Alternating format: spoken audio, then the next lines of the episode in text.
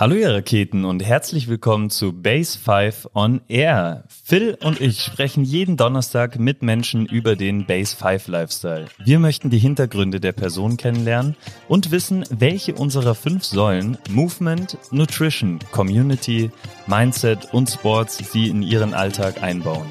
Auch diese Folge wird wieder reich an Tipps, Genussmomenten und tollen Stories, denn heute zu Gast ist Jules. Schön, dass du da bist. Grüß euch. Freut mich. Jules, schön, dass du da bist. Äh, du weißt, wie wir bei uns reinstarten. Und zwar, wie voll ist deine Energy Rocket jetzt in diesem Moment? Jetzt in diesem Moment bin ich mit Sicherheit von acht bis neun. Oh, wow. David? Ich bin bei einer, ich habe gar keine Gedanken gemacht. Ähm, Aus dem Dorf. Acht. Acht. Ja, ich auch. Eine saubere Acht. Hast du dir heute schon einen Energiespender gegönnt, Jules? Ähm, Energiespender definitiv. Ähm, ich komme gerade aus Tower ähm, und der David wird sich denken, was ich gerade gemacht habe, da um mich auf den Podcast vorzubereiten. Ähm, da werden wir dann wahrscheinlich eh später noch drüber reden. Das ist immer mein ähm, sehr wichtiger Energiespender. Und äh, ernährungstechnisch bin ich heute noch relativ ähm, ohne Spende geblieben. Okay, noch Luft. David, wie schaut es bei dir aus? Energiespende? Oder zehrst du noch von, von deiner gestrigen Energiespenderreise? Auch noch, ja. ähm, ich habe dasselbe erlebt wie du heute früh. Ähm, und mein Energiespender war aber heute ein Mittagessen mit einem sehr guten Freund. Bei dir, Phil?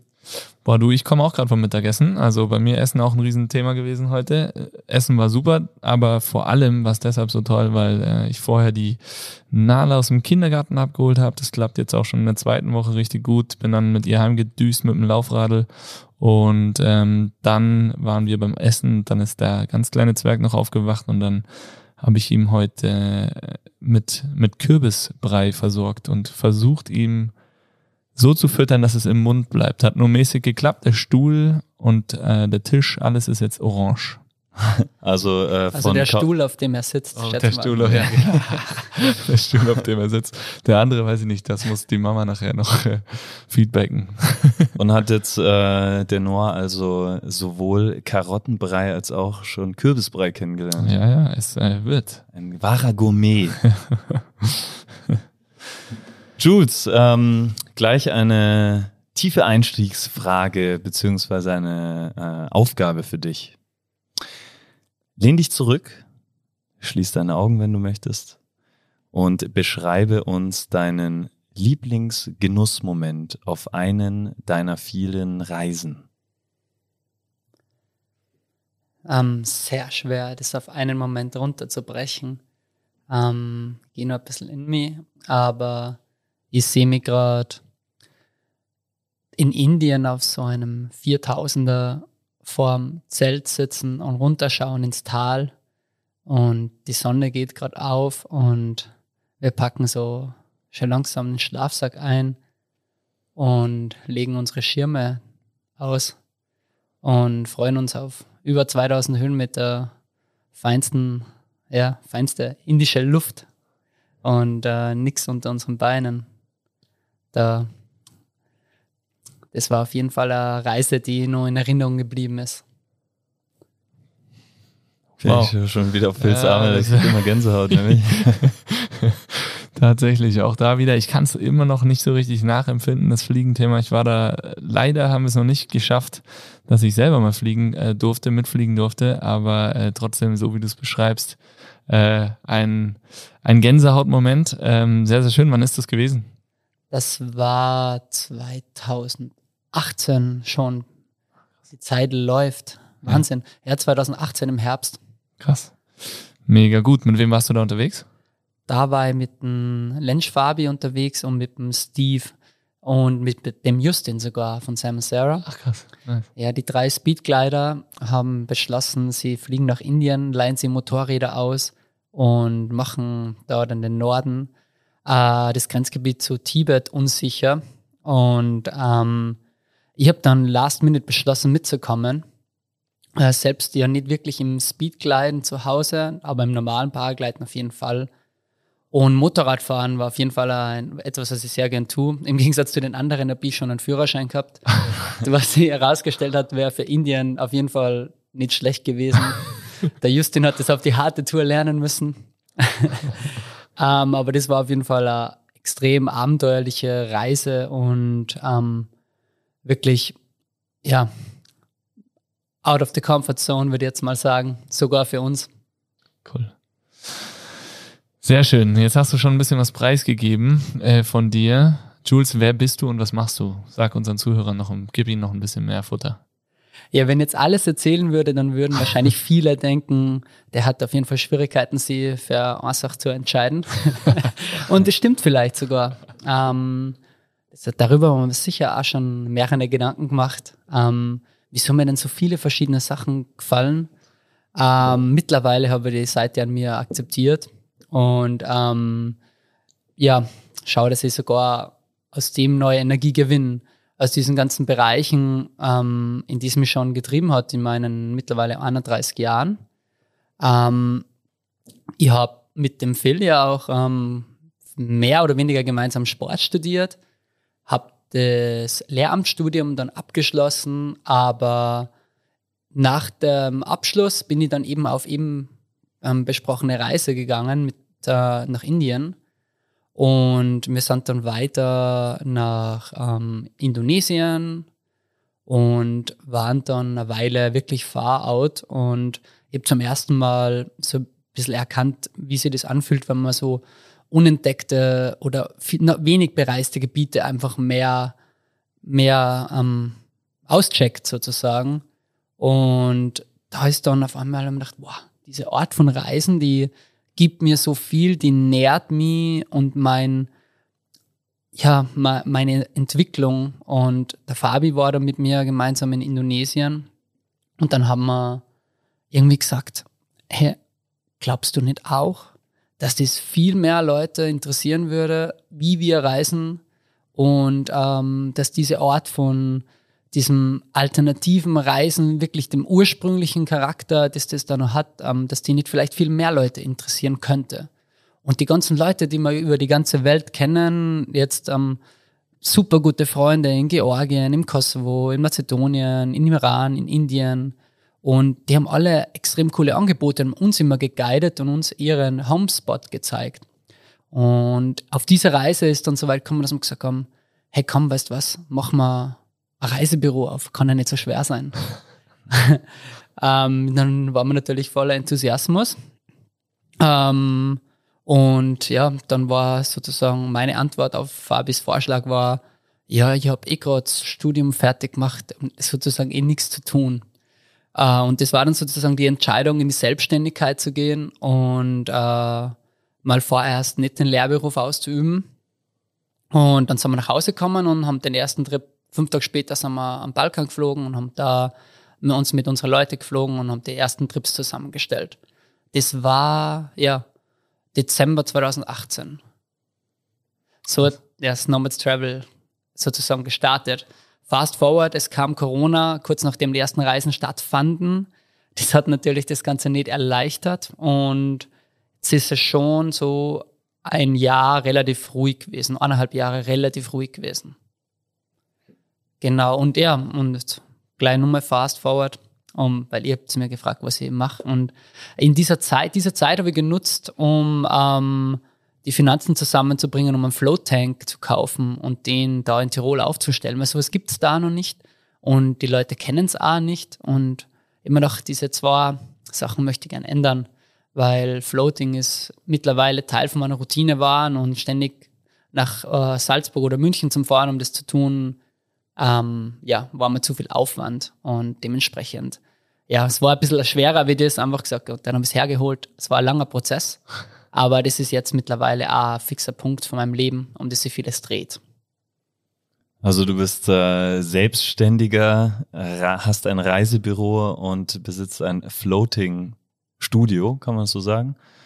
Ähm, man verwendet den Begriff Spa tatsächlich, weil es doch äh, am ehesten nur in die Wellness-Richtung getan werden, äh, getan wird, aber eigentlich ist es mehr als eine Wellnessbehandlung, David, wie du wahrscheinlich auch gest also wie du auch resümieren kannst. Aber ja. Da werde ich euch noch einen kleinen Einblick meinerseits geben, zusätzlich zu äh, deinem Einblick, Jules.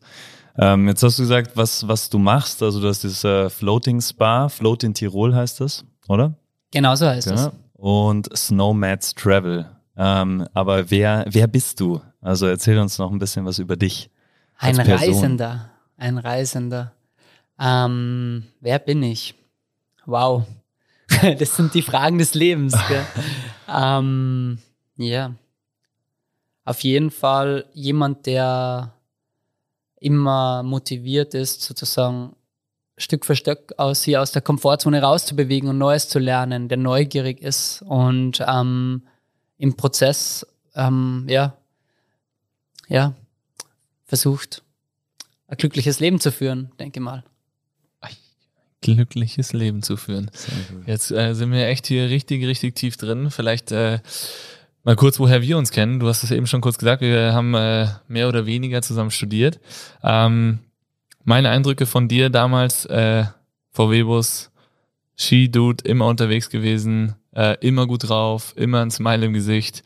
Ähm, und ja, dann bist du Ski-Contest gefahren und dann gab's einen ziemlich krassen Unfall, glaube ich. Ähm, und der hat vielleicht auch so ein bisschen zu einer Wendung auch in deinem Leben geführt oder zur Veränderung. Und das ist eigentlich auch das, worauf wir jetzt so ein bisschen hinaus wollen. Aber beschreib doch das mal so ein bisschen ähm, aus deinem Blickwinkel, aus deinen Erinnerungen. Wie war das? Was war da? Und Ähm, ja, es ist immer interessant, wenn man zurücksieht auf, je älter man wird und man dann irgendwie gewisse Phasen von seinem Leben irgendwie, natürlich sind, hat, weiß man irgendwo, das hat man selbst durchlebt, aber es fühlt sich doch so fern an.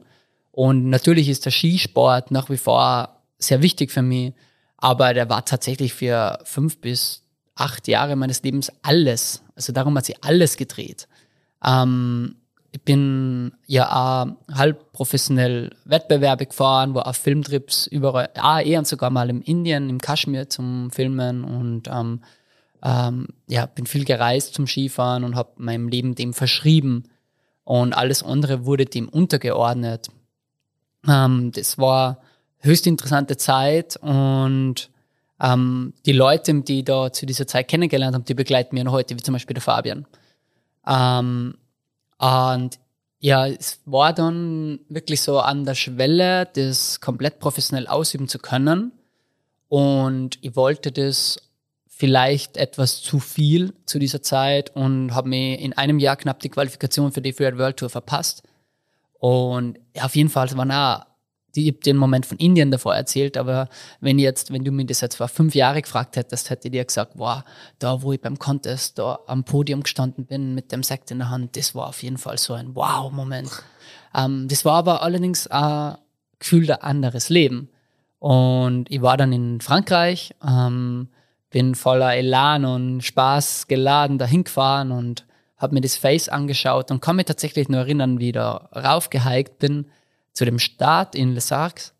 Und ähm, ja, ähm, einen Monat später bin ich wieder aufgewacht in der Intensivstation von Grenoble. Und es ist immer irgendwie krass, irgendwie auch für mich das zu, nur mal da zurück zum Denken, dass ich da wirklich einen Monat geschlafen habe und ja, das, ähm, weiß nicht, das, also ich kann es auch mit nichts vergleichen und ähm, weiß ja gerade, weiß da immer auch nie, wie, wie, wie ich da drüber reden soll.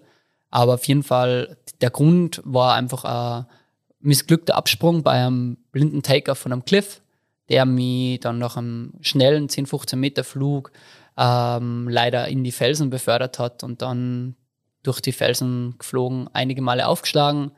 Und das hat unter anderem resultiert in, einem, in Hirnblutungen, in äh, gebrochenen Rippen und dementsprechend auch punktierten Lunge und äh, weiteren Knochenbrüchen in der Schulter, Ferse, Knie und äh, Oberschenkel. Ähm, und ja, das war das alles im Zusammenhang. Ich habe das Glück gehabt, dass Saheli immer zur Verfügung ist bei Contests von dieser Rangordnung und deswegen war ich relativ schnell in Grenoble, die was sich gut mit Kopfverletzungen auskennen, wie man vom Schuhmacher ja weiß. So am Ende ist das alles super gut gelaufen. Ich bin aufgewacht und ich habe nach zwei Tagen irgendwie schon wieder halbwegs Spanisch reden können, obwohl ich das nicht mehr wirklich gut kann, aber ich kann halt überhaupt kein Französisch und Englisch am See nicht gesprochen. Und ähm, das war für die alle richtig, richtig krass, wie schnell das gegangen ist. Ähm, die haben, ja, die Ärzte sind wirklich so gefühlt jeden Tag alle kommen, ähm, weil sie so happy waren, dass jemand auf der Station, wo täglich die Leute sterben, so ähm, schnell so viel besser gegangen ist. Und die haben sich auch, glaube ich, davon genährt und haben das auch genossen, dass es so passiert ist. Und ich kann mich dann nur erinnern, wie mir diese Krankenschwester dann samt meinen, meiner Sauerstoffflasche und meinen Schläuchen zur Ernährung und Beatmung und ähm, Einläufen und allem drum und dran. Ich habe Schläuche in allen Körperöffnungen gehabt. ähm, dann mich hochgefahren habe und das erste Mal die Berge von Grenoble gesehen habe bei der Eingangstür und ich dachte, wow, jetzt war ich da am Monat und habe noch nicht mal die Berge gesehen. ja, ähm, ich war dann nur drei Tage dort und bin dann mit einem Privatflugzeug wieder nach Salzburg transportiert worden, dort auf die Neurointensiv und habe dort noch einen Monat verbracht oder ein paar Wochen. Und ja, ähm, dann habe ich alles gemacht, um wieder fit zu werden. Wie, wie ist das, wenn man aus einem Koma aufwacht? Weiß man, dass man einen Monat weg war oder? Am Anfang weiß man echt gar nichts. Also ich habe schräge Träume immer wieder gehabt. Und ich kann mich noch so an Träume, an manche Traumepisoden erinnern. Eine ist vielleicht recht witzig, um ein bisschen da das, die Schwere rauszunehmen. äh, ich habe einmal geträumt, dass ich in einem Freudenhaus gefangen war, wo alle Prostituierten ausschauen wie Krankenschwestern. Und sie wollten mich nicht mehr gehen lassen, weil ich nicht zahlen habe können und mein Kollege mich da zurückgelassen hat. also das, ähm, das war einer dieser Traumepisoden. Wahrscheinlich haben sie mich halt festgehalten in einem Aufwachprozess, der gescheitert ist ist und ich sonst meine Schläuche rausgerissen hätten und ich so halb mitbekommen habe, was passiert. Aber meine Version ist auf jeden Fall ein bisschen witziger. Witziger, ja. Die schönere Version, ja. Krass. Wow, und äh, ja, also jetzt hast du den, den Unfall in aller Deutlichkeit und mit allen Folgen mal geschildert. Ähm, was hat sich für dich seitdem verändert? Hat sich körperlich was verändert? Äh, dein Mindset, dein, ja? Ähm, definitiv. Also es hat sich sicher eigentlich alles für mich verändert. Ähm, das war, das war, ich habe zwar versucht, lange versucht, einfach so weitermachen, weiterzumachen wie davor. Ich habe nur gewusst, wer ich war und ich wollte da wieder hin. Und genau diese Diskrepanz hat mich wirklich am Rand von, mein, von, von allem gebracht, von meiner Belastbarkeit körperlich wie mental und psychisch. Ähm, das war sehr, sehr, sehr schwierig für mich und vor allem für jemanden, der immer Glück und Zufriedenheit im Außen sucht und durch Reisen, durch extreme Erlebnisse, ähm, in jeder Form auch immer. Und plötzlich kannst du nichts mehr machen. Du kannst, wenn du Glück hast, mal eine Seite von deinem Buch am Tag lesen, aber dann ist der Kopf schon wieder am Wehtun. Und also gehen, es geht sowieso nicht. Ich war im Rollstuhl. Ich habe Mühe, Mühe Not schlafen können mit wenn man im Oberkörper und unten überall eingibst und Schmerzen hat, dann schlaft man einfach nicht gut. ähm, und äh, es war wirklich alles schwierig für einen langen Zeitraum her. Und dementsprechend habe ich mich mit sehr viel damit beschäftigen müssen, was in mir vorgeht. Und Sachen, die in mir vorgehen, sind. Ich trinke mal kurz einen Schluck. Diese Prozesse, die in mir gelaufen sind die ganze Zeit, die man so lang oder die ich so lang gar nicht wahrgenommen habe, sind auf einmal an die Oberfläche gekommen und mit die habe ich mich auseinandersetzen müssen, weil ich nicht anders können habe in dem in dieser Zeit. Und dann habe mir das früher oder später habe ich einfach angefangen, mein Leben umzustellen, habe zum Yoga machen angefangen, habe meditieren angefangen. Und ähm, dann habe irgendwann einmal sogar dann meinen ersten Float gehabt. Und der hat, der war dann nochmal so ein Wow-Effekt. Weil diese Meditation, die ich immer versucht habe zu erlernen und es ist mir nie gelungen, nach meiner ersten Float-Session auf einmal waren diese zehn Minuten, die mein Ziel waren, kein Problem mehr. Und ich habe das seitdem eigentlich täglich gemacht. Also täglich. Es gibt immer wieder Tage, wo ich es nicht mache, aber wirklich die letzten Jahre meditiere ich fünf bis sechs Tage die Woche und ähm, ist ein fixer Teil von meinem Leben auch geworden. Und ähm, da war einfach jetzt von dem ausgehend wo einfach mehr ein, ein Fokus auch darauf, was, welche Prozesse laufen in mir und wie beeinflussen die mein Tun im Außen. Und ähm, ja, das war auf jeden Fall eine große Reise bis daher jetzt. Das ist jetzt fünf Jahre, sechs Jahre, fünf Jahre her. Im Februar 2016 war das, fünfeinhalb Jahre. Und hast du ähm, körperlich noch Einschränkungen? Mm, ja, jein, jein. Ähm, also ich habe schon immer nur so eine Platte in der Schulter, Titanalplatte, ähm, die eigentlich irgendwann mal rausgehört hätte sollen, aber jetzt mittlerweile ist sie so alt, dass man sie eigentlich nicht mehr raustun will. Der Arzt hat gesagt, es passt schon. Ähm, meine Ferse hat immer noch, macht immer noch leichte Probleme, aber tatsächlich bin ich heute aufgrund von einfach von konstantem Training eigentlich fitter wie davor. Würde ich schon auf jeden Fall sagen. Ich also, habe mich noch nie so gesund und fit gefühlt wie im, zur jetzigen Zeit. Aber es war, wie gesagt, ein sehr, sehr langer Weg und die Reha-Zeit, also die, die dauert immer nur angefühlt. Ja. So Prozesse im Kopf und generell, wie ich mit Stress umgehe, das war schon sehr, es sind einfach gewisse Prozesse, das, wir haben einfach gewisse, nie Ärzte wirklich sagen können, wie man mit sowas umgeht. Ich habe das alles eigentlich im Selbststudium dann versucht, okay, was hilft und was hilft nicht. Und da waren auf jeden Fall so Regulierungen von Hormonhaushalt und so weiter. Das war sicher lang nicht so, wie es normal gewesen ist. Und ist es auch heute zum Teil noch nicht.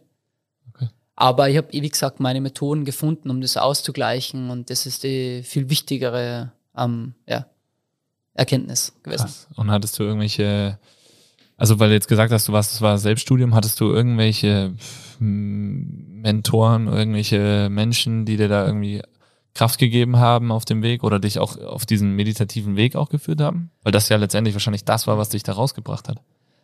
Ähm, definitiv. Ähm, sie ist leider, sie ist jetzt kein Teil mehr von meinem Leben, aber meine damalige Freundin Victoria ähm, aus den USA, die ist da gewesen, wie ich aufgewacht bin und hat mich während meiner Kummerzeit auch begleitet und hat mir viel vorgelesen und hat mich da einfach auch während ich geschlafen habe begleitet und hat auch ähm, immer uns geupdatet als, mhm. als deine Kommilitonen, dass wir wussten, was los ist. Also okay. das hat sich hat von der ersten Sekunde. Ja. ja. klar. Also das war äh, schon krass, ja. ja. Victoria war da für mich und hat mich auch weitgehend davor schon in diese anderen Aspekte des Lebens ein, eingewiesen sozusagen, oder? Auf eine schöne Art und Weise und habe mir dann auch das erste Buch da lassen, was ich versucht habe zu lesen. Ähm, pa Paulo Coelho, uh, Veronica Decides to Die, war irgendwie ein schöner Start. Irgendwie so ein kleines Taschenbuch und ich habe echt lang gebraucht, bis ich es ausgelesen habe zu dieser Zeit. Aber die Victoria war da sicher ein Mensch, der mir da viel durchgeholfen hat. Und meine Family hundertprozentig. Ähm, so, ich habe nie ein Wort gehört, das mir gesagt hat, äh, ja, wie, wie, wie hast du das denn so weit kommen lassen können? Überhaupt nicht. Es war immer nur Support, 100% Support. Meine Mutter ist Krankenpflegerin, die hat mir geholfen, Wochen vor, bevor die Ärzte mir eigentlich rauslassen wollten, aus dem Krankenhaus zu kommen. Und ähm, hab mir, ja, das war, also das Support-System war ein großer Teil, dass es so gut gelaufen ist. Cool. Wow, also äh, geprägt von, von Reisen bis jetzt dein Leben, startend mit äh, Reisen eher nach außen hin und äh, dann ab diesem würdest du sagen, das war der Zeitpunkt, wo du auch deine Reise nach innen äh, ins Innenleben gestartet hast oder war das davor auch schon Teil? Mm, davor habe ich gemerkt, dass sehr Teil in mir dann noch sehnt dass, dass da diese Kräfte da sind, aber ich habe sie nicht wahrgenommen. Ich war zu sehr mit dem Außen beschäftigt, zu sehr mit dem Hype, mit dem Spaß, mit dem, mit dem Hedonismus, wenn man so will. Ähm, es war eine schöne Zeit, also ich bereue das gar nicht und ich habe auch heute nur Spaß am Leben, also so ist es nicht. Ähm, ich, wie gesagt, ich mache jetzt nur diese Reisen ins Äußere und ähm, fordere mich heraus, fordere mich sportlich heraus. Ich gehe nach wie vor sehr viel Skifahren und habe das einfach ergänzt und versucht mehr die Balance zu finden in einem Leben. Ähm, eben durch Meditation, durch Yoga, durch Floating, durch einfach in der Natur sein und stundenlang irgendwo raufgehen und oben schlafen und ja, die, die, die Stille auch wertzuschätzen. Also das ist natürlich beides, also das eine schließt das andere nie aus. Im besten Fall findet man eine super Balance und hat das Beste aller Welten zur Verfügung. Mega. Und ja, also Thema Stille, Thema Stille, ähm, und da hast du jetzt auch schon oft erwähnt, Floating. Ähm, wie kann man sich das vorstellen? Oder beziehungsweise ist, sag vielleicht erstmal, wie du da dazu gekommen bist zum Floating. Ähm, ja, so größtenteils, ähm, also ich war, ich war bei der Victoria in Huntington Beach und Freunde von ihr haben vom Floating geredet und ich habe das bis dato nicht gekannt und es war mir überhaupt kein Begriff, aber ich war wie immer sehr interessiert an allen Sachen, die ich nicht kenne. Und das war vor dem Unfall und dann eben in dieser Zeit, in dieser sehr schweren Zeit, und das muss ich echt auch betonen, das war jetzt kein Zuckerschlecken, auch wenn es jetzt, auch wenn jeder sagt, boah, du schaust dir wieder ganz normal aus, war, ja, das war schon ein langer Weg. Und ähm, nur, um nur mal vielleicht kurz auf den Aspekt einzugehen, warum ich auch glaube, dass es so wichtig ist ähm, für Leute. In unserer Gesellschaft sind wir immer mehr auf einem Dauergas. Und das ist wie ein Ferrari, den wir die ganze Zeit fahren, ohne dass wir tanken gehen. Und das, das läuft auf Dauer einfach nicht. Und das war genauso mein Lebensstil. Und ich habe es einfach wirklich, ich bin mir ein Ferrari einfach gegen die Wand gefahren. Also ich habe wirklich ähm, auf die harte Tour gelernt. Ich hoffe, es bleibt vielen erspart und sie finden früher diese Balance. Ähm, aber dieses Tool, was da dann mir eröffnet worden ist, das hat mir einfach wieder gezeigt, okay, ich brauche Pausen. Mein System braucht Pausen. Und wir hören das alle nicht so gern, weil wir wollen gerne immer irgendwas Produktives tun, oder? Wir wollen am besten liebsten, wenn wir mal müde sind, zumindest nur einen Podcast hören. Ähm, kann cool sein und ich liebe das Medium Podcast, also versteht es mir da nicht falsch. Aber um, um wirklich irgendwie eine, eine Balance in sich zu haben, dann man muss Pausen machen. Und ich habe sie nicht gemacht. Ich habe sie nach meinem Unfall einfach nicht gemacht. Ich bin aufgewacht und ich habe am zwei Tage später gesagt, ja, was haben wir jetzt für einen Monat, Februar? Was war im Sommer möchte ich surfen und im nächsten Jahr was wieder Contest fahren. Ähm, jetzt nur kurz auf das einzugehen, weil ich glaube, es wichtig ist. Ähm, ich bin im Sommer wieder surfen gegangen und ich bin äh, im Winter drauf wieder Contest gefahren. Ich habe es einfach genauso gemacht. Und es war ein brutaler Stress. es war einfach ein brutaler Stress. Also ich bereue es nicht, dass ich es so gemacht habe. Ähm, ich hab, dann, dadurch haben sich sehr viele neue Möglichkeiten ergeben. Ich bin dann im Winter drauf auf einen Filmtrip gegangen mit den Snowmads. Da, ich war wieder halbwegs okay mit auf die Ski und bin dann mit auch nach, ähm, nach ähm, Griechenland gefahren und wir haben richtig geile Touren auf Kreta gemacht und einen richtig schönen Film auch aus der Reise gemacht. Und also der, das, das Ganze ist mir im Endeffekt geblieben, aber ich habe mit der Zeit einfach lernen müssen, dass es nicht mehr so funktioniert wie davor und dass es ganz wichtig ist für mich, einfach die nötigen Pausen zu machen zwischen dem Zeug, was man halt so macht. Und da war dann, wie gesagt, jetzt habe ich weit ausgeholt. Äh, Gab es einen speziellen Moment, wo du gemerkt hast, jetzt reicht's oder jetzt ist zu viel? Oder hat sich das einfach über die Dauer angestaut und ähm, es hat sich wirklich angestaut, aber es war, ich weiß nicht, ich habe nie jetzt, ähm, ich, ich habe jetzt nie wirklich eine Depression oder ein Burnout ähm, diagnostiziert bekommen, aber ich glaube, es fühlt sich schon so an, wie ich mich damals gefühlt habe.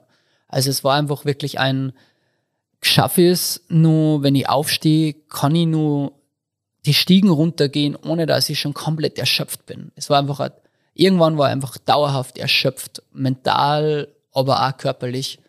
Und so, so dieses, okay, ich möchte eigentlich jetzt gar nicht mehr aufstehen und den nächsten Tag wieder so erleben, das war schon dann einfach mal eine Weile so. Einfach aus diesem Druck, den ich mir selber gemacht habe. Wie, wie vorher angesprochen, zu der Zeit mag ich wieder das machen und dann mag ich wieder das machen und dann mit alles wieder so wieder vor. Aber, aber wann war das, wo du dann nicht mehr aufstehen konntest? Das war also schon nach dem Unfall, also Reha? Ja, ja, das war, das war so ein, ein Jahr danach Ach, ungefähr. Okay. Ja. Das war so ein Jahr danach. Ähm, und wirklich dann, wirklich bergauf ist es dann erst drei Jahre nach dem Unfall gegangen, meiner Meinung nach. So ab 2019, ähm, wo ich dann eben die ganzen, immer regelmäßiger einfach Pausen eingelegt habe, in welcher Form ich immer andere, die Praxis der Meditation einfach mehr betrieben habe und mehr mir auf die Atmung konzentriert habe zum Beispiel. Das sind so ganz einfache Sachen. Wer hat sich denn gedacht, dass Atmung so wichtig ist? Ja, ja, braucht schon Atmung, Mann. ja, ja, Riesenthema. Ähm, Finde ich richtig spannend, weil ich habe jetzt gedacht, der Ferrari gegen die Wand war dein Unfall, aber das kam eigentlich später. Eigentlich kam es später. Das ist genau, das hast du richtig erkannt, ja. Krass. Spannendes Thema. Ähm, weil gerade auch das ganze meditative und Meditationsthema Pausen gönnen, glaube ich, gerade für, für jeden ein Riesenpunkt ist. Ne? Du hast es eben angesprochen. Wir sind alle nur mehr am Gras. Ähm, und du warst dann in den USA und bist, bist zum Floaten gekommen. Aber bevor wir vielleicht jetzt erklären, was es genau ist, wir haben schon gesagt, David, du hattest schon ein Floating-Erlebnis gestern. Und der Jules hat dich mitgenommen als äh, TripAdvisor to the Inner and Outer Space. Äh, erzähl doch mal, wie das für dich war. Ja, Trip, äh, TripAdvisor trifft es dann in dem Fall äh, richtig gut, weil ähm, es war eine Reise auf jeden Fall. Du hast mich da eingeführt in die ganze Umgebung, was das für ein Gerät ist, ein mit Sohle gefülltes Becken, in dem man schwebt, ohne jegliche Reize von außen, nicht mal Schwerkraft oder äh, ja, taktile Reize, die ich da bekommen habe. Und dann war ich also eine Stunde in diesem Tank drinnen oder in dem Floater, wenn man das so sagt. Ähm, und ja, also wie beschrieben, es war eine komplette Reise. Es hat gestartet damit, dass ich erstmal, ja, ich war am Anfang sehr körperzentriert. Ähm, erstmal irgendwie eine bequeme Position finden, zurechtkommen in diesem Salzmedium. Und sobald das funktioniert hat, äh, bin ich relativ schnell abgeschweift mit meinen Gedanken sonst wohin. Und irgendwann aber wieder zurückgekommen, dann wieder so einen Körper gespürt und so ging es irgendwie hin und her, hin und her. Und äh, bis sich das irgendwann dann eingependelt hat. Also man muss dazu sagen, das ist eine Stunde, in der man, die man da drin ist. Ähm, und äh, irgendwann kam so wellenartig schon fast ähm, das so ein Gefühl von tiefer Entspannung und es war wirklich so eine Welle von den Zehenspitzen bis rauf zum Kopf und irgendwie war es wie wenn man einschläft, aber dann doch wieder aufwacht. Und das war genau dieser Zustand dann zwischen Einschlafen und Aufwachen. Eine ganz spezielle Welt, in der äh, verrückte Dinge möglich sind oder verrückte Dinge geschehen auch und äh, da war ich auf jeden Fall drin und äh, habe irgendwann in diesem Zustand tiefster Entspannung, weil man da tatsächlich komplett loslassen kann. In diesem Zustand äh, habe ich angefangen, meinen Körper von rechts nach links zu bewegen und hatte äh, das ganz verrücktes Gefühl. Mein Körper wäre zehn Meter lang ungefähr und immer wenn ich mich seitwärts biege, schaffe ich einen kompletten Kreis, also mit Fuß und Kopf. Das war so das Gefühl da drin. Das hat mich komplett geflasht und habe ich das, weiß nicht wie lange gemacht, weiß man ja da drin irgendwie nicht. Und äh, auf jeden Fall hat sich das dann so eingependelt bei mir, bis ich nur noch so fischartige Bewegungen gemacht habe da drinnen. Und äh, das war so ein unfassbar wohltuendes Gefühl. Und ich habe mich wie, gefühlt wie ein Fisch also ungelogen. Ich hatte auch in meinem Kopf, war ich ein Fisch und habe mich einfach vollkommen gefühlt da drin für eine, den Moment, bis, äh, bis die nette Stimme in der ähm, in dem Floater mir gesagt hat, äh, dass die Zeit jetzt leider vorbei ist. Und äh, das ist auch ein Gefühl, das hat auf jeden Fall den Tag angehalten. Ich habe hervorragend geschlafen. Ich weiß nicht, ob das daran lag, auch, dass wir den Podcast länger geplant haben und ich hier später ins Bett gekommen bin. Aber ähm, ja, also es und wirkt es immer noch nach. Ein saugeiles Gefühl und schon beschreiblich, aber ganz genau beschreiben kann ich es auch nicht. Sehr, sehr krasser Zustand, in dem man sich da befindet. Ausführliche Beschreibung jetzt. ähm, wie, wie findet ihr das? Äh, ja, also macht auf jeden Fall sofort Lust. Ich habe es schon gesagt, äh, du hast es mir ja gestern auch schon beschrieben. Und ich finde es mega spannend. Also ich will und muss das auf jeden Fall auch erleben. Ähm, aber ich glaube, um genau zu erfahren, was es ist, muss man es wahrscheinlich selber machen. Aber es wäre jetzt äh, wahrscheinlich der richtige Weg, wenn du mal erklärst, was, was das Floaten eigentlich ist. Ja, du hast das schon richtig gesagt. Ähm, es ist äh, wirklich die Aufgabe, an der ich und so viele Float Center Betreiber sitzen. Wie kann man dieses Gefühl, das so schwer ist, selbst in Worte zu fassen, jemanden anderem vermitteln? Ähm, das ist wirklich die Aufgabe, vor, vor der ich sehr viel, mit der ich sehr viel Zeit verbringe. das Schöne für mich an dem, an dem Job gerade ist, die Leute kommen raus und man spricht da von diesem Afterfloat Glow, dieses Glühen, irgendwie die Leute kommen raus und ich sehe halt wirklich die Veränderung. Also bei manchen Menschen extrem, bei manchen Menschen schon gut, aber jeder Mensch hat so, kommt einfach wie verwandelt aus dieser Wanne raus. Und ich denke wow. Und jeder ist so extrem positiv und einfach, ja, entspannt. Man sagt so oft entspannt, aber wirklich, wenn man entspannt ist, es fühlt sich einfach gut an. das Wort wird vielleicht ein bisschen zu viel verwendet, aber wenn man wirklich entspannt ist, dann ist man happy. Das schüttet da, man schüttet da nachweislich Endorphine aus beim Floaten durch diese Entspannung. Ähm, auf dem Hormonashalt kommen wir später noch zu sprechen, aber ähm, dieses, wie gesagt, dieses Float-Gefühl jetzt auf ein paar Punkte runterzubrechen, ist schwierig. Aber auf jeden Fall ähm, kann ich oder würde ich gerne einen Versuch machen, weil ja, es ist schon ein Wahnsinn. ähm, also was beim Floaten ähm, sehr interessant ist, was du zum Beispiel gesagt hast, ist dieser Täters, diese Täterwellen, was ähm, im Gehirn, dieser Frequenzbereich, der im Gehirn auftritt, messbar ist. Ähm, beim Schlafen hat man diesen Alpha-Bereich, der schon deutlich längs, äh, längsamer schlagend wie der normale Tagesfrequenzbereich. Aber dieser Theta-State ist nur mal langsamer und ähm, ist bei normalen Menschen eigentlich nur kurz vorm Einschlafen oder kurz vorm Aufwachen messbar.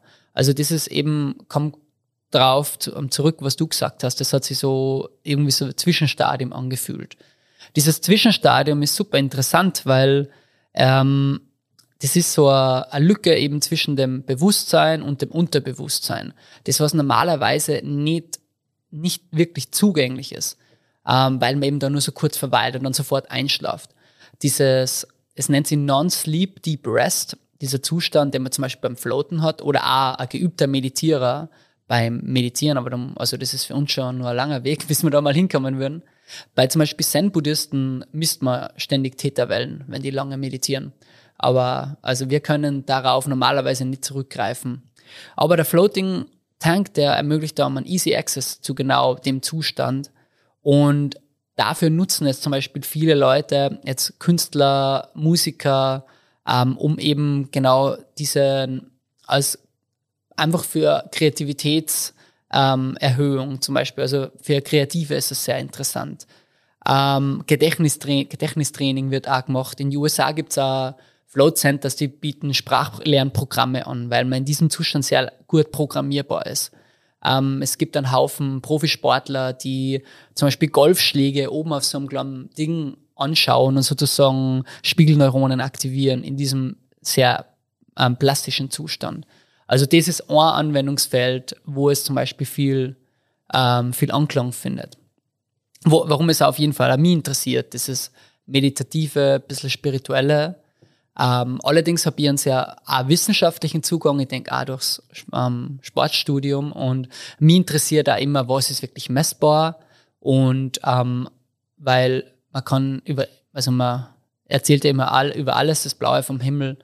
Und ähm, da gibt es auf jeden Fall mittlerweile immer mehr Studien. Also in die USA ist Floating mittlerweile sehr, sehr groß. Und dementsprechend gibt es auch mittlerweile viel äh, wissenschaftliche Berichte über eben ähm, gewisse Merkmale, gewisse Benefits von Floating. Ähm, wenn ihr jetzt sagt, warum, was würde euch interessieren, so am Thema Floating oder was wäre für euch ähm, eine Frage ans Thema? Also ähm, erstmal Kreativität ist ja schon ein mega äh, nice Effekt, den, den man dadurch hat. Ähm, was für uns natürlich interessant ist, ist der Reha-Aspekt. Ähm, und das war ja auch ein Grund, warum du das äh, gestartet hast, oder? Also. Definitiv. Ähm, Definitiv, also was man einfach, man kann es runterbrechen, man kann gewisse Sachen einfach messen. Man kann ähm, Hormonwerte, man kann Cortisolwerte, Adrenalinwerte messen, also Stresshormone. Ähm, man kann Laktatwerte messen. Ähm, das sind einmal die einfachen Sachen.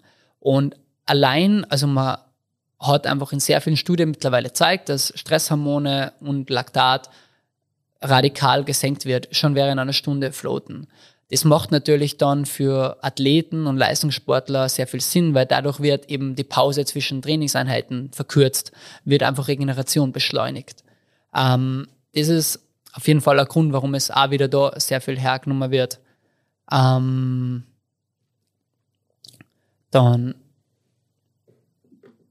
was wäre nur wichtig zum Sagen? Ähm, Wie ist es jetzt bei zum Beispiel chronischen Beschwerden wie Rückenschmerzen oder Nackenschmerzen? Ist das, äh, man, man hängt da ja so drin. Äh, Gibt es da Erfahrungen, die du teilen kannst? Ähm, selbst auf jeden Fall, ähm, was dir vielleicht, ich weiß nicht, haben wir, wir haben drüber geredet gestern, aber es werden auf jeden Fall die Körperpartien, die dauerbeansprucht sind, die spürt man. Schon nach 10, 15 Minuten im Flow-Tank fängt es an, ah, mein Nacken zieht und am Rücken zieht und da beim Knie ein bisschen. Man merkt, dass sich die tiefer liegende Muskulatur auch löst. Es wirkt der Gefäß weitend eben das wieder zurück zum Abtransport von dem Laktat zum Beispiel. Und ähm, da kann man schon wirklich vor allem älteren Patienten große Erleichterung geben mit, so, mit, mit dieser Methode. Es ist einfach vor allem bei chronischen Rückenschmerzen oder Nackenschmerzen, so dauerverspannte Partien, wie gesagt, da hilft einfach die Therapie extrem viel. Wenn ich jetzt so äh, an die ersten Momente denke, da in diesem Tank drin, es war schon noch so ein bisschen Aufregung. Also das Gefühl, dass man gleich komplett ohne Reiz irgendwo drinnen liegt in einem Medium, wo man jetzt vielleicht äh, sonst nie in seinem Leben reinkommen würde, kann ja auch schon so ein bisschen Panik ähm, erzeugen. Gibt sowas auch? Also ist da ähm, passiert das auch? Mm, also ich habe einen Panikknopf, aber den hat noch niemand gedrückt bis jetzt. Ähm, Von dem hast du mir nicht erzählt. Deswegen drückt ihn noch keiner. ich habe auch die Beleuchtung davon Was ausgeschaltet. bin ich da drin. ja, man kann nicht ertrinken. Ähm, das ist das Gute. Also der Auftrieb ist wirklich so hoch, dass man, also man muss schon wirklich wollen zu ertrinken, dann schafft man es auch irgendwie. Aber es ist sehr schwierig. Könnte man ein Baby reinlegen? Ähm, gute Frage. Ich glaube, es wird einfach in die Augen brennen und sie wird, okay. das Baby wird es in die Augen kriegen. Ja. Ähm, das ist, ähm, dementsprechend würde ich das, glaube ich, nicht machen. Na, aber du hast recht, es ist schon für viele Leute eben genau das eine Hürde, dass es ähm, diese Dunkelheit und diese Stille, vor allem es eröffnet einfach auch einen Raum. Diese Sachen, die die im Alltag beschäftigen, die haben auf einmal so viel Raum, nehmen die ein, weil du kannst den immer ablenken. Und ähm, das ist schon, vor allem beim ersten Float, kann das ähm, Herausforderung sein. Also ich kann an meine ersten Floats erinnern, das war eine große Herausforderung mich mit dem zu beschäftigen, was da eigentlich in mir so vorgeht. Ähm, dann macht man das zwei, drei Mal und es wird auf einmal ganz, ganz anders und man kommt viel schneller in diesen Täter-State und in diese wirklich, mh, mm, in diesen coolen Zustand einfach, sage ich mal. Ich habe heute echt einen schönen Float gehabt, wo ich wirklich so ein, mh, mm, einfach so, ah, die, die Themen, die du mir, ähm, die, über die wir geredet haben, Phil, ähm, so, die du gern behandeln möchtest heute, so mal drüber nachgedacht und da sehr fokussiert gewesen. Ah, das war, ich sag mal, also zu dem ganzen Thema, es kann im Flow Tank echt alles passieren, also alles ist jetzt gut gesagt, aber es kann vieles passieren und ja. man kann die Float-Erfahrung, ah, ist sehr individuell und jeder wird da immer wieder andere Float-Erfahrungen haben. Ihr zwei seid jetzt ja schon irgendwie voll drin, also Jules, du sowieso, David, du seit gestern auch. Ähm, ich stehe noch ein bisschen außen vor und ich glaube, ich habe aber zumindest schon mal gesehen, wie so ein Floating Tank aussieht, ne? weil wir haben uns das schon des Öfteren angeschaut, drüber gesprochen. Ähm, beschreib doch nochmal ganz kurz, also man liegt in einem, in einem Wasserbecken drin äh, und dann kommt ein Deckel oben drauf Genau, den Deckel verschließt man aber selber, da ist keine Mechanik dahinter, der ist ganz leicht zu öffnen, kann da offen gelassen werden für klaustrophobische Leute. Mhm. Und ähm, dann der Raum ist eher auch dunkel und das Licht geht dann nach ein paar Minuten aus. Ja. Und dann ist man, der David hat es vorher perfekt erklärt eigentlich. So gut wäre es mir selbst nie gelungen. Also, also okay. von den Basics her. Ja, okay, geil. Uh, und wo könnte man das jetzt machen zum Beispiel? Also wenn jetzt jemand sagt, er hat da voll Bock drauf, er will das mal machen. Bei dir natürlich, Float in Tirol, wo ist das? Genau, Float in Tirol ist in Tower bei Hall. Und ähm, da habe ich ja ganz ein kleines Lokal angemietet und es ist schön im ländlichen Grünen und da herrscht da viel Ruhe und es ist auch ein angenehmer Platz zum Sein. Also der Weg dahin ist schon ein bisschen meditativ. Definitiv. Geil. Ist aber leicht zum Erreichen von Innsbruck. Ähm, fahren alle zehn Minuten Busse vom Marktplatz bis direkt vor die Tür eigentlich. Geil. Und ähm, wie lang liegt man da drin? So der Standard-Float ist eine Stunde, aber viele sagen dann schon nach wenigen Floats, dass sie gerne mal länger bleiben würden. Dann macht man so eineinhalb Stunden, ist so die Norm, 60 bis 90 Minuten. 60 bis 90 Minuten. Und wie, wie, wie oft machst du das? Ähm, so zwei bis dreimal die Woche. Krass. Ja, manchmal öfters, manchmal nur ein, zweimal, je nach, je nach Tagesablauf. Aber es ist interessant, selbst bei mir nehme ich mir oft nicht die Zeit, obwohl es so ähm, erreichbar wäre. Ja. Ähm, aber jetzt mal, wenn ich dann mir diese Stunde Zeit genommen habe, dann habe ich gesagt, das war gute Entscheidung. Das wir öfter machen. Geil. Wo, was kostet das preislich, wenn man das jetzt bei dir machen möchte? Ein Schnupperflow, dein Erstfloat kostet 80 Euro. Da ist dann dabei äh, Vorgespräch und Pflegeprodukte und so weiter, eh klar. Und man braucht eigentlich nichts mitbringen, außer sich selbst. Das dauert dann, das ganze Prozedere dann ungefähr eineinhalb bis zwei Stunden. Und dann gibt's auch Starterangebote. Wer sagt, okay, mir interessiert das gleich und ich möchte es nicht nur einmal machen, sondern möchte Erfahrung machen. Dann gibt's auch ein, so ein einmaliges Starterpaket. Da kann man dann für 160 Euro bekommt man gleich drei Floats, also den dritten Float sozusagen for free. Und dann gibt es diverse Packages für jeden, der sagt, wow, das ist wirklich ein Upgrade für mein Leben und ich mache das jetzt ein bis zweimal im Monat, so ungefähr macht Sinn, um die Benefits auch langfristig zu genießen. Super spannend. Ähm, bei uns ja immer wieder das Thema Schwangerschaft. Ähm, bei uns ja auch akut gerade ein, Thema. Äh, der Kleine ist äh, relativ frisch auf der Welt. Kann man sagen, bis wann Schwangere floaten dürfen und ab wann wieder? Also junge Mamas? Ähm, ja, ist super Frage, weil also ich habe es nicht gewusst. Ich habe dann zwei schwangere Frauen bei mir gehabt zum Floaten. Cool. Und dann haben wir es gemeinsam herausgefunden. Ähm, die Aline war schon in der, im, dritten, Dritt, im letzten Drittel von der Schwangerschaft mit ihren Zwillingen und die Tove ähm, Kokum auch eher am Ende. Und bei der Tove war es nicht so schlimm und mit der Aline mit ihren Zwillingen war schon, sie hat gesagt, es war schon einfach viel Gewicht dann fürs am Rücken liegen. Und sie hat gesagt, es war unglaublich fein äh, und äh, sie hätte es lieber schon einen Monat früher gemacht. Okay. Aber sie hat gesagt, sehr, sehr wohltuend und ähm, ja, Weil da ist ja gerade Rückenschmerzen vorbeugend ein Riesenthema, aber eben auch die Kombination, weil Stress, ne? Also äh, noch ein bis zwei Menschen äh, zusätzlich mit im Bauch, da arbeitet der Körper auch ganz anders. Und ähm, ja, mega spannend. Und weißt du, ab wann man wieder floaten könnte? Ist ja eigentlich nur Wasser. eigentlich direkt, ja, Direkt, auf jeden ja. Fall. Ja. Tobe, jetzt erinnert mich gerade, Tobe hat gesagt, wow, Jules, I felt like a baby with a baby in geil. Und damit, damit vergleichen es wirklich viele Menschen auch mit dieses eben in dieser, also der David war vielleicht der Fisch, ähm, aber viele sagen, auch, es hat sich angefühlt wie so im Mutterleib, so dieses warme, wohlige Gefühl in, dieses, ab, in diesem abgeschlossenen Raum. Behütet, es ist schon beschützt. wirklich ein behüteter Safe Space, genau.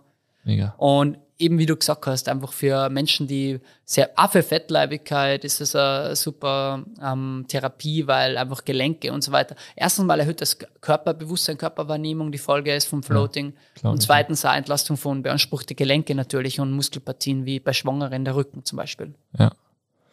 Richtig spannend. Ähm, du hast ja gestern Morgen gefloatet, oder? Und hast aber jetzt gesagt, du warst am Abend, hast du geschlafen wie ein Baby. Wie ging's dir danach? Weil ich stelle mir jetzt vor, eine Stunde Meditation. Also ich bin nach so einem, wenn ich einen Nap machen würde mittags, da bin ich nicht so der Pro drin, dann wäre ich danach richtig hinüber. Äh, wenn ich eine Stunde Babyschwimmen mache mittags, bin ich danach auch hinüber. Ähm, also mitmach. Wie ist das? Wie, wie ging's dir über den Tag? Warst du fit, fresh oder müde? Mega fresh. Ja? Ja, also es ist, äh, vielleicht habt ihr das schon mal gehabt, dass ihr aufgewacht seid und schon beim Aufwachen wusstet, das wird ein geiler Tag und äh, ich bin richtig ausgeschlafen und ready für das, was kommt. Voll lang nicht mehr.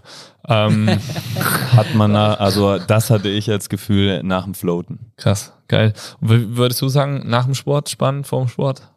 Ähm, beides, allerdings sicher nach dem Sport nur mal, also einfach entspannender für die Muskelpartie. Ja, Ähm, ist es einfach super. cool. Wirklich, wirklich cool. Allerdings hat man dann diesen kreativen, meditativen Zustand natürlich nicht so aktiv, weil man ist doch mehr einfach nur entspannungsorientiert und Ja. möchte einfach nur chillen. Geil. Gibt es Menschen, die sowas zu Hause haben? Ähm, Oder? Definitiv gibt es viele Menschen, ähm, was nicht, der Vater des Podcasts, Joe Rogan, hat auf jeden Fall einen Float Tank zu Hause. Echt, oder? Ja, ja. Ach, krass. Geil. Ähm, na, da gibt es viele. Ähm, ein Float Tank für Heimge Heimgebrauch ist sicher eine Option. Ähm, ist auch deutlich billiger wie jetzt einer, den man kommerziell nutzt, weil allein hygienetechnisch und filtertechnisch da viel weniger nötig ist. Äh, ja, na, ich habe leider keinen zu Hause. Ja, gut, Aber es ist nicht so weit. Nee, geil. Und äh, ja, hast du Expansionsgedanken? Float Ah. in Tirol, das ist ja eigentlich, also da müsstest du ja nicht nur einen Tower eingeben. Definitiv. Ähm, also es ist jetzt ein Pilotprojekt und ähm, es war mir wichtig, das mal zur Verfügung zu stellen und den Leuten die Erfahrung zu ermöglichen. Und äh, aus den Erfahrungen, die man da jetzt so sammelt, kann man auf jeden Fall irgendwann in Zukunft ein kleines Float Center andenken. Es wird allerdings Sinn machen, ähm, gleich mindestens zwei bis drei Tanks zu haben, weil eben viele gern zu zweit kommen und ähm, dann müssen es nicht immer nacheinander sein. Was es jetzt bei Float in Tirol gibt, ist die Kombination mit Massagen. Das wird auch Sinn machen, generell Floating mit anderen Entspannungsmethoden zu kombinieren. Und ähm, wenn es dann soweit ist und ähm, eben es ist eine schwierige Aufgabe oder eine Aufgabe, den Leuten erstmal zu zeigen, dass es Floating gibt und zweitens, was es eigentlich ist. Ja, eben. Und ähm, damit bin ich jetzt sicher noch eine Weile beschäftigt. Und vielleicht gibt es ja noch weitere, die interessiert sind, irgendwie sich an das Flow-Thema in Tirol zu größer zu machen. Aber also ausschließen würde ich es auf jeden Fall nicht. So einen Fan hast du auf jeden Fall gewonnen hier, der sitzt, glaube ich, neben mir. Ja, ne? absolut. Und ich werde bestimmt auch einer, so wie sich das anhört. Also ich komme auf jeden Fall vorbei, mache mir einen Termin, äh, wenn du freuen. Kapazitäten hast. Richtig geil. Und man muss ja sagen an alle Zuhörer, du hast einen äh, Gutschein zum Verlosen Stimmt. gesponsert. Also für alle Zuhörer, wenn ihr mal floaten möchtet, der Jules hat ein kleines Geschenk vorbereitet.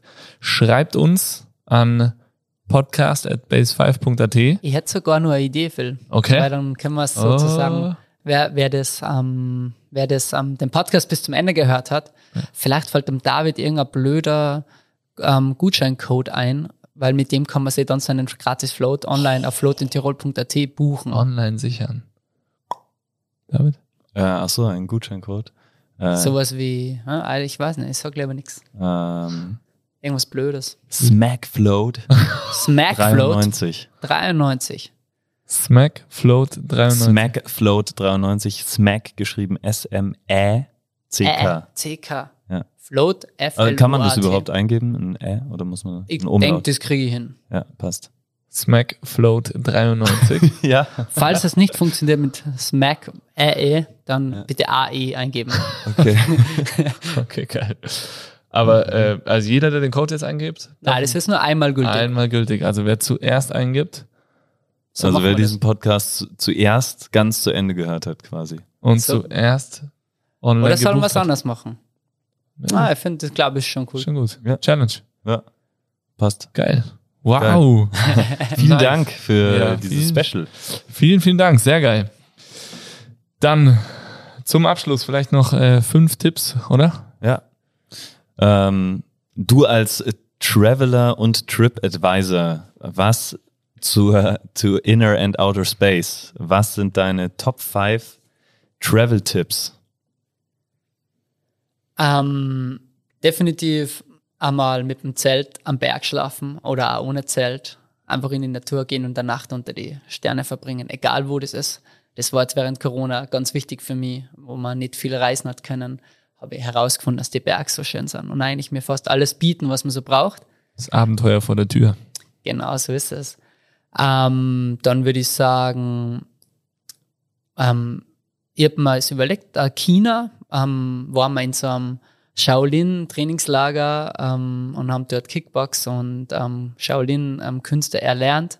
Das war eine Erfahrung für sich und ähm, sicher nicht leicht, aber richtig, richtig interessant. Ähm, dann der dritte Tipp ist natürlich mal ein Float zu erleben. Ähm, Indien ist auf jeden Fall auch noch ein starker Reisetipp für mich. Ähm, Indien hat mir diese zweimal, wo ich dort war, sehr, hat mir sehr viel gezeigt, auch wie andere Lebensweisen auch möglich sind und ähm, wie viel anders Menschen einfach leben an anderen Plätzen der Erde. Mhm. Und ähm, eins, was vielleicht noch nicht, nicht für jeden zugänglich ist, aber jeder, der sich mal gedacht hat, ein Vipassana-Retreat zu machen, ähm, weiß nicht, ob ihr wisst, was es ist.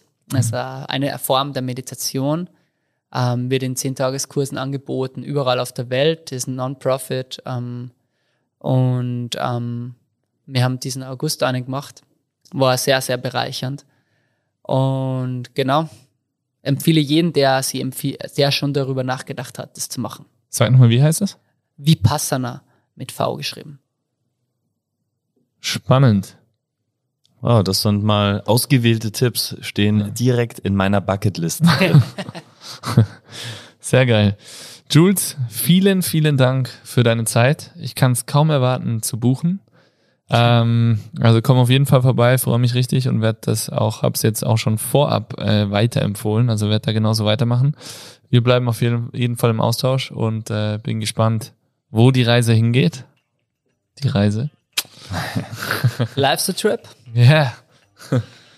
Und äh, dann beenden wir das wie immer. Ähm, das heißt, egal wo ihr seid, Fäuste jetzt nach vorne, auch du, Jules. Und wir schreien Bass, Phil und ich. Du und ihr Zuhörer schreit Five. Fäuste fliegen in die Luft. Bass! Five! Yes! You.